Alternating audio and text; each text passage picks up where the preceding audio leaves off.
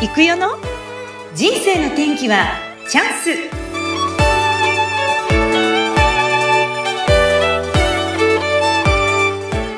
はい今日もスタートしました。人生の天気はチャンス。この番組はゲストさんの人生を自らの口で語っていただきご自身の人生の振り返り人生観などを探る番組です。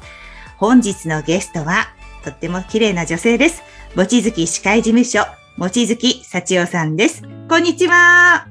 こんにちは。よろしくお願いいたします。こちらこそよろしくお願いします。はい。それでは、幸代さんから自己紹介を簡単にお願いいたします。はい。えー私は静岡県富士市に在住しています。えー結婚式の司会業を務めています。望月幸代と申します。よろしくお願いします。はい。よろしくお願いします。パチパチパチパチ。パチパチパチ。さっきさすがの司会業何十年。もう、喋り、喋り専門の人とやるとすごいやりづらいってわかります。い。やいやいや。お話ができて嬉しい。ねえ、とってもありがとうございます。いや、幸代さんとはね、一つね、朝倉千恵子先生の同じところで学びをして知り合って、同じね、県内に住んでいるっていうことで、うんいろいろお話をさせていただきました。ねえ、いや、もう本当にすごい美人さんなんですよ。皆さん、リスナーさん見えないと思いますが、ぜひあの、プロフィール写真をご覧ください。さてさて、えー、幸代さんなんですけども、司会業、これで今、何十年やってらっしゃるんですか？えっとうん、27歳でデビューしたので、はい。はい。23年。23年。年齢バレちゃった。年齢バレちゃった。年齢をバラすためにやってるわけじゃないけど、23年間司会業やってる。主に今はどういったあの司会が多いんですか？今は結婚式うんを主にしています。そして、私は、あの、お葬式の司会もやりたいなと思ってるので、その勉強もしています。全く違いますもんね。そのお祝いとそのお悔やみの場っていうので、はい。全然違いますよね。私のチャレンジです。あ、今チャレンジ中で。お勉強中です。あ、お勉強、やっぱそう、お勉強しないとできませんよね。いや、でも、その専門職に疲れて23年って、23いや、すごいと思うんですよ。やっぱ一つの道でずっと来られたっていうのは、もともとなんかそういうお仕事をされるきっかけは何だったんですか？きっかけは、私、19歳で、うんえー結婚をして出産をしたんです。いや、え、すごいね。うん。そして、はい1歳10ヶ月ごとに女の子を産んで、はい。13歳の時には3人の女の子のお母さんになってあ、すごい。え、ちょっと待って、19で産んで、次がだから1歳だから、21。1年で、そしてまだ1歳とか23で、あ、ちょうど1年10ヶ月おきに3人の娘さんを授かった。素晴らしい。全部1歳10ヶ月おきなんで、うん。不思議ですね、それもなんかねパ。パが白状するんです。面白い話。えー、そして3人のお子さんを持ちながら、うん、それで、そうそして、うんうん、23歳で3人目が生まれて、8ヶ月後に、うんえーパパがね、あのー主人が交通事故で亡くなっちゃったんです。ああ、すえ、そう、パパも23歳だったんですけど、同級生だった同級んですね。生です。う。うんん、そうなんです。通事故で？交通事故で。はいそこから私の本当に人生の転換、転換期が起こりました。はい。うんうんそれまではもちろん19でっていうから高校卒業してすぐだから、あの、もう本当に仕事をせず、結婚して子育てで、じゃあ4年間暮らしてたんですよね。そう、パパと暮らしてました。普通の主婦、ううんん、してましたね。なので、うん19歳の時に高校卒業して、うん春休みの4月の1日に妊娠していることが分かって、うん。エイプリルフールだったので、うん。母親に妊娠しちゃったっていうことを報告したら、何言ってるの、エイプリルフールだから嘘でしょって言われて、嘘じゃなく、本当のことなんですが、どうしようみたいな。で、私4月の5日に進学した入学式があって、でもう学校に進学する予定だったんですよね。でもうお金も払っちゃってるけどどうするのって言われてお母さんに ちょっと行けないですって言ってで産むことにしてうん結婚出産したんです。わあすごい。なるほど。はいいわゆるそのできちゃった本だっでたんきちゃったですけど。子ですね。もう父親はすごい怒りまして、はい。感動されました。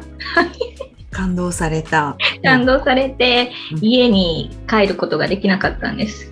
あそう。でもどう お孫さんが生まれたら変わるってよく言いますけどどうですか？変わりましたね。父はすごい可愛がってましたが、うん。妊娠してる最中はとにかく、あのーうん。感動されて連絡を取り合っていたのは母親だけということで、あで母がその間父を説得して、ーうん。もうそろそろお腹もでかくなって、うん。赤ちゃんも生まれたら、うん。もう入籍もしないといけないから早くうん。認めてあげなさいよみたいな形で。そう母が説得してで父がまあ仕方ないっていうことで、うん。そううちの主人パパとうん。パパの親と4人で謝りに行ってごめんなさいって言ってへえそんなことがあったんだ。たんです。えー、でもそれからずっとその4年間って子育てい一筋でこうやってきたんですよね。でもパパパさんは何をされてたんですか？お仕事パパは。はお茶屋さんと農家の息子長男だったんですよね。うんなのであのーもう家のもうこういう状況になったから、うんもう家の後を継ぐっていうことになって あの そうもう農家とあとブロイラーっていう鶏肉を作る、うん、あの鶏を飼ってるっていうこととあとお茶もしてましたね。お茶構造、うん、うんうんをしてお茶も作ってましたね。う、うんんなので農家にお嫁に行ったんです私。そっか。えー、でもちっちゃい子いるからそんなしょっちゅうはねお仕事けやるわけにもあんまりいかずにって感じですよね、うんうん当時はそうですね。ねなので、ううんんうん。子供を連れて、まあ、パパのところ本当に山に住んでたのでええ。山に遊びに行くっていう形で、えうんえ。まあそんな風にして暮らされていてでも急転直下で、まあそういうな悲しいうん。出来事、辛いですよね。もちろん辛いと思うんですけどその時ってこう頭の中とかこうどんな感じでこう思考が変わりました？あの本当に今でも忘れないんですけど夜寝てたんですよね。そしたら電話がかかってきて、あの警察の方が旦那さんが交通事故に遭いあったので病院に来てくださいっていう電話をももらってで言われた病院に子供3人連れてってで私もお話できると思ってたのパパと。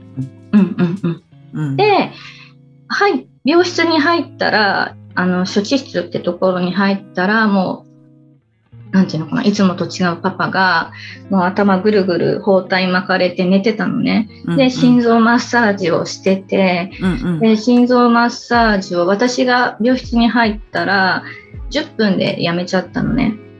で、えやめないでくださいうん。って言って、奥さんね、もう2時間このような状態に心臓マッサージ僕やってるんですよって言われて、うんうん。えでも納得できないんでもっとやってくださいって言われて、そしてパパのうん。頭に巻かれた包帯を取ったら、うん。もう穴が開いてたんですよね、頭に。うん。なので、もうこれを多分もう即死だったと思いますって言われて、もうその頭のね、あの穴を見たら、もう納得せざる得なくて、うん。で、あ分かりましたっていうことを伝えて、うん。まあ、そこでパパの死亡が確定したっていうことになるんですよね。そうですか。でもうあの身寄りの人を呼んでくださいって言ってでもう父と母とうん。パパのあの両親もすぐに呼んでうんでまだ8ヶ月の子供がいたので、看護師さんがミルクやってくださったりとか、もうすごい、あの、お友達、私の友達も、そう、あの、パパの友達を呼んでくれて、本当に今でも思い出しますけど。そうですよね。うん、いや、でも本当に辛い経験をされてから、でも、現実を見れば、そのお子さんが3人小さい子を抱えてって言ったら、やっぱ生きていかなきゃいけないじゃないですか。す4歳と2歳と0歳。0歳だった子。うん、そこからどんな風に、あの子。そこから、私も23歳だったので、うん、で、高校卒業、高卒になるので、私一回も働いたことなかったんですよね。でも、働かなくてはいけない状況になった。うん、なので、20社面接に行きました。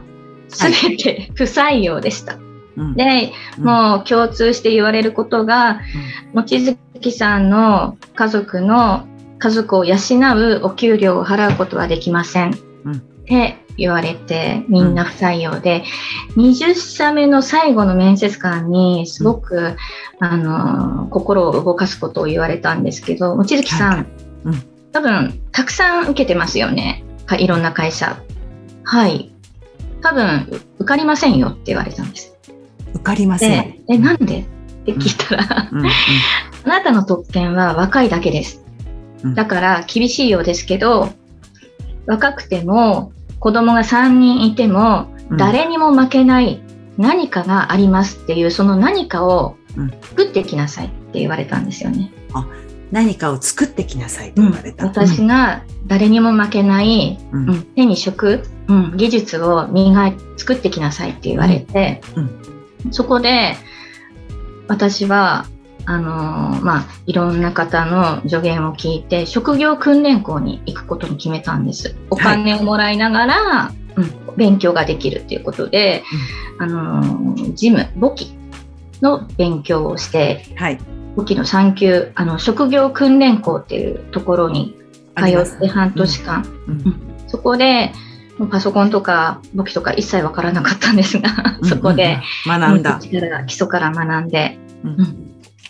で、そこ卒業して、えー、地元の病院で医療事務として働いたんですよね。おお、医療事務もやった。うん、でただ、子供3人いるので、病気をすると3倍。い や、大変ですよ。日がね、増えてしまって、そうすると、やっぱり迷惑をかけて居づらくなって、はい、わかります。1年で辞めてしまったんです。なるほど。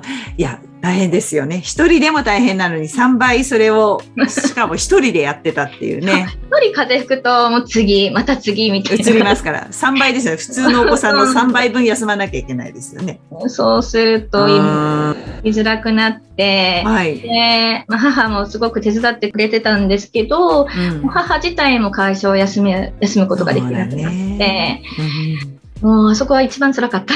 いやいやそうだと思います。でもそういういろんな仕事をこう掛け持ちっていうか、うん、あれこれやってきて身につけてきてって言って、うん、27歳でその司会業っていうところに行くんですよね。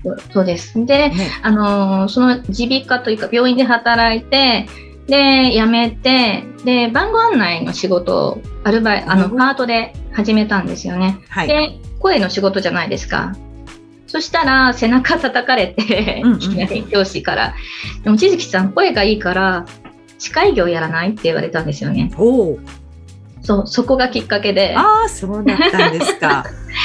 それで、あの、司会業かとか思って、うんうんうんであのその方があの紹介してくださった司会事務所には行かないでで、本屋さんに行って、うん、あの女性のための専門学校っていう本があったんですよね。いいですね、そのタイトル。そしたら。で、そこで、アナウンススクールっていうのがあったの。で、そこでアナウンススクールに私、通うことにしたの。だから。行動力だけはあるね、私。すごいね。でもさ、あれですよね。確か東京のアナウンスアカデミーっておっしゃってましたよね。そうそうそうそう。私も行ってました、そこ。すごいね。富士から通ってたんですよね。通ってた。だから、はあ。そう、番号案内やって終わったら週に1回だけど行って1年通ったのかな。うん。で、そこで父。親に怒られてね、夜中に帰ってくるから。夜間部に通ってたんで、ああ、そうですか。そうそう。子供も預けなきゃいけないしね。うん。うんお前は何やってるんだみたいな感じで。うん、本当だそうんうん。で、私は、あの、司会業をやりたいから今アナウンスの勉強をしているっていうことを伝伝えて、えて。そううん。まっとうな仕事をしろみたいな感じで、普通のそうなんだサラリーマンというか、そう、工場とかで働けないのかみたいな感じでなるほど、なるほど。そういうね、年の人はそういうかもしれないですよね、上の人怒らはね。れて。うんと。でも、私が、そう、あの、うん小さい時から、あの、歌のお姉さんとかになりたかったんですよね、私。はい。いいですね。うん。そう。で、あの、そういう思いをどうしてもやりたいって話をしたら、まあ、父も母も納得してくれて、そうなんだ。素協。力してくれるようになったんですよね。うんうんうん。でもそこからが、うん、大変。あの、アナウンスを卒業して、アナウンススクール卒業して、地元のプロデュース会社に入って、うん。で、上司から望月本当に司会業やりたいんだったら、司会一本でやってけっていうことで、はい。で、あそこかのら、で、そこからもう掛け持ちで、うんいろんな仕事をしながら、うん、週末は、そう、あの、結婚式のうん。アシスタントとしてなんか仕その、するようになりました。うんうん。週末やっぱり仕事になってくると、お子さんと触れ合う時間がないじゃないですか。全然ないですね。まあ今、お子さんたたちがおっしゃることがあるんですよね。そうなんです。なので、うん子供に一回、うんあの、ママはうん仕事が好きなの、私たちよりも仕事が好きなのねって言われて、で、ちょっとそこからブライダルの仕事を休むようになったんですよね。うん時もあったんですけど、うんでもやっぱりやりたいって言って、まだやりたいっていうう。そそう。年間どのくらいやってらっしゃるんですか、ね、年間？年間か。うんえっ、と、年間どのくらいや、でもね、うん、今までのものを数えると2800。すごいですね。2800組の方の結婚式の司会をやってる。すごいうんうんいやー、すごいと思う。そうなんですよ。そう、だから、掛け持ちをしながら働いてるときは、もう4個も5個も掛け持ちしながら、平日は働いてた。そう。なので、うんもう曜日と時間で、そう、あのー分けてて、スケジュール帳も本当にカラフルな色で分かるようにしてたんだけど も、本当にごちゃごちゃだった。フルで一日お休みなんてなかったんじゃないですか、当時。なかった。基本のにあのスケジュールが3時に新聞配達して、はい。それで10時に1個のレストランでウェイトレスして、はい。で、13時からまた2個目のレストランでウェイトレスやって、えらい。ほいで、16時から児童クラブの指導員やって、はい。でお家に帰るって感じで。にで、その。他にも、うん美容院のうん受付やったりとか、そうそう。で、病院の受付やったりとか、そうう、んいろいろやってた。でもそれだけ経験してたら何でもできちゃいますね、今ね、多分ね。そんなことそんなことない？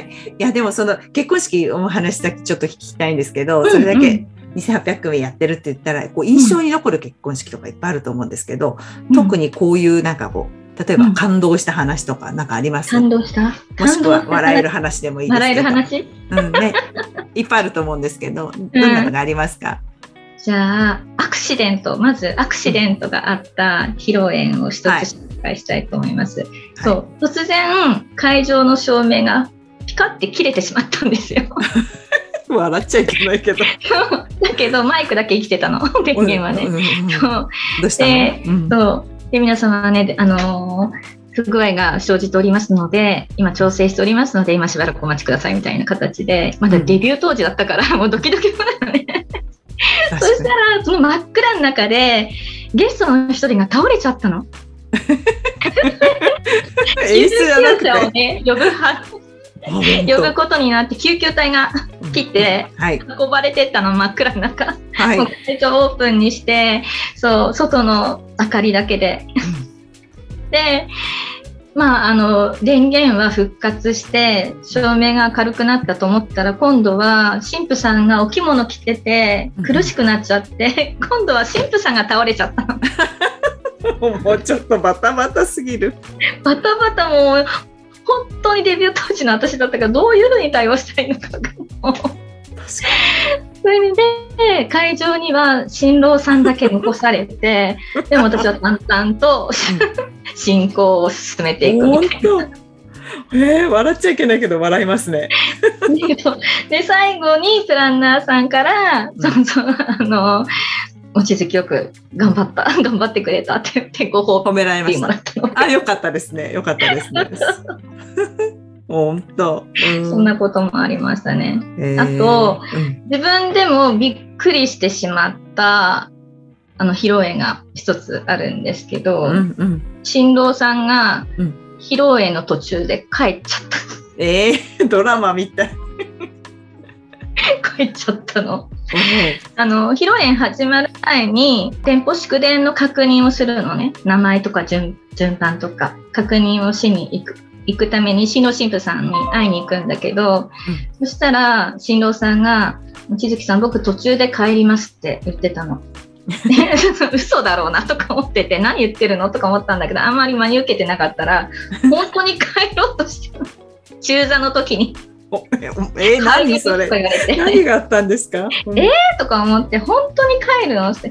で帰るんだったら帰る説明をゲストにしてって言ったんです。かださいって言ってで新郎さんは本当に説明をして謝罪して帰ってった。えー、その後はちょっとわかんないですよね。でもさすがにね、どうなったかはね。そこからうん。再入場、し神父さんお色直しをして再入場するんだけど、えどうすどうやって再入場させるってうん。プランナーさんと話し合ってはい。仕方ないからお姉さんいたから神父さんのお姉さんと一緒に登場させた。そうそうそう。それでそう。そう。で謝辞も神父のお父さんが謝辞してうん。おおしまいにした。なんなんかやっぱりこう裏がありますよね、その結婚式はね。そうなんんでしょうなんねかね、なんかね、いや、そうそう、え、本当そんなドラマみたいなのがあるんですね。本当にドラマみたいなことがへー。ありました。あとね、感動するあの披露宴もあって、うんうん。私も本当にもらい泣きをしたんですが、えー会場の事務所に入った途端に、うん。プランナーさんから、おじさん今日手紙をね、代読してもらいたいんですって言われたんですよね。うんうんうんえ、何の手紙？って。うん。で、実は、神父さんの亡くなったお父様の手紙が見つかったんですって。へそう神父さんのお母様から、ぜひ司会者さんに代読してもらいたいっていう、うん。もう要望があったんで、うん。読んでもらいたいんです。えそんな大事な手紙を私読んでいいんですか、ーまあ、ぜひお母さんからの要望なんで読んでくださいっていうことで、うん。で神父の手紙が始まる、クライマックスが始まる前に手前で読んだのね。うん。そう。うんで、何々さん、一通の手紙が届いてます。ここに私の手元にあります。で、この手紙は、何々さんの亡くなったお父様が書かれたお手紙です。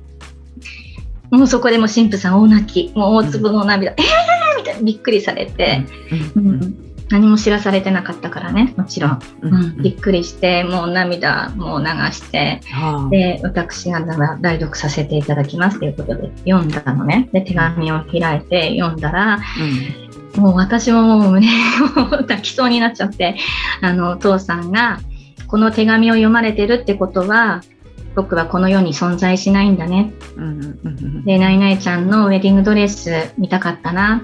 うんナイナイちゃん、僕の娘として生まれてきてくれて、ありがとねうん。僕はこの人生を、うん、あのー送ることができて、本当に後悔はないっていうことをね、書かれてあったんですよね。すごいですね。もう、本当に、うん私、ね、その、もう、読んでる時に、もう胸がね、もう、締め付けられるような思いで、うんで、読み終わった時に、お母様が、神父のお母様が、本当に立って、こうやって拍手してくださったの。うんうんうんああ、読み切ってよかったって思ったんですよ。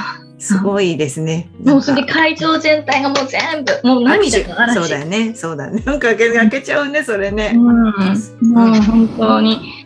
私もだからこの手紙は最後まで読み切らないとっていう思いで。使命感でね。使命感で読みました。うんうんいや。うんうんうん。そんなすていろそんな。ね、いろんな、ね、人生のその大事な場面ですけど、い、ろんな結婚式をご覧になってそれを彩られる司会をされてきて、うん。今これからはうん。あれですね今度は総裁の方の方も頑張っていきたいっておっしゃってますけど、今もしここにうん。社長さんのご主人が見えてここにいたら、うん。社長さんなんて言いたいですか？パパに。会いたい。会いたいね。パパに。どうしよう。ごめんなさい。余計なこと言っちゃうんだけど。うん。あのねパパがうん。もうあの娘三あの三人目の娘がうん。うん、のなんていうのかな。生まれた時にうん。亡くなったから、うん。そうあの亡くなった年数がねはい。わかるんだよねもうだからあ、そっか。あの3人目がもう27年になるか、もう27年パパと会ってないのね、うんうんううん。ん、だからすごいパパいい男だったの そうでしょうね。多分そうなんだ。そのままだもんね。すごいいい男で私が一目惚れしたのねあ、そういうご主人だったんですか。なんておっしゃってたんですか？いつもどんなことおっしゃってたんですか？社長さんに。て、うん。ううん。ん、でパパは私のことをよくさっちゃんさっちゃんっていうのね さっちゃんじゃないんだ。さっちゃんなんだ。さっちゃんさっちゃんってうんうんうん。うん、で、えー僕の家族はそう、うんささっちゃんとそううん。愛花とゆうなとまゆだから、この4人を僕は精一杯守っていくからねって幸せになろうねって言ってて、言ってたんだ。そう。うん。すごいかっこいい。そうパパだったのね。うん。そうだから、パパのそう奥さんになれたこともすごく私はもう夢のようなそうあのかっこいいなんていうのかな人の奥さんになれたのはうん。本当にすごくそう夢のようでね嬉しいことだったのね。うんうんうん。多分、うん今私50歳だけどパパも50歳になって多分ダンディーなねかっこいいねパパになってたと思うんだよね。うんうんうんうん。だからそうそうそうだから夫婦として歩んで、まあ喧嘩もあると思うけど、うん、そうどんな男性になってたんだろうっていう本当に想像でしかないからうんうんでもパパの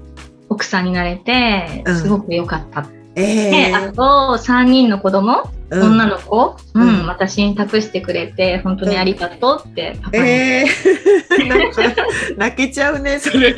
いや本当ーですか？いやでも、ううんん、多分どこか見えないけどいますもんね間違いなくねその辺にいて。いいっぱいいると思ってる。ねえうんねえ、うん本当だ。いやいやすごい嬉しい質問。パパにか、パパにか、うん、会いたい。会いたいね。うん。はい、お話ししたい。本当だね。うん、うん、本当に、そう、素直にそう思った、今。うんう、うんんうん。うん、ありがとう、ナミさん。いやごめんなさいなんか私も。うん、ね、ちょっと突っ込んだこと聞いちゃったけど、なんか、なんか私が逆に感動しちゃいました。うんうん改めてパパに言いたいこと、うんうん、うん本当に今二人でそう、うんなんかパパ多分見守っててくれてると思うからすごく、そう語り合いたい、まあ、できるあ、ことなら語り合いたいな、ああ、そっか。うん、本当だね。思う。うん。ありがとうございます。なんか最後そんなす素敵なメッセージでちょっとあの締めていただきます。またこれからもあのそれこそね、幸代さんめちゃめちゃ美人なんで、これからますますですね、開花されていくんじゃないかと思う。応援させていただきたいと頑思います。す。これからも夢に向かって頑張ってください。今日は本当に。ありがとうございました。ありがとうございました。ははい、それじゃあまたです。さよなら。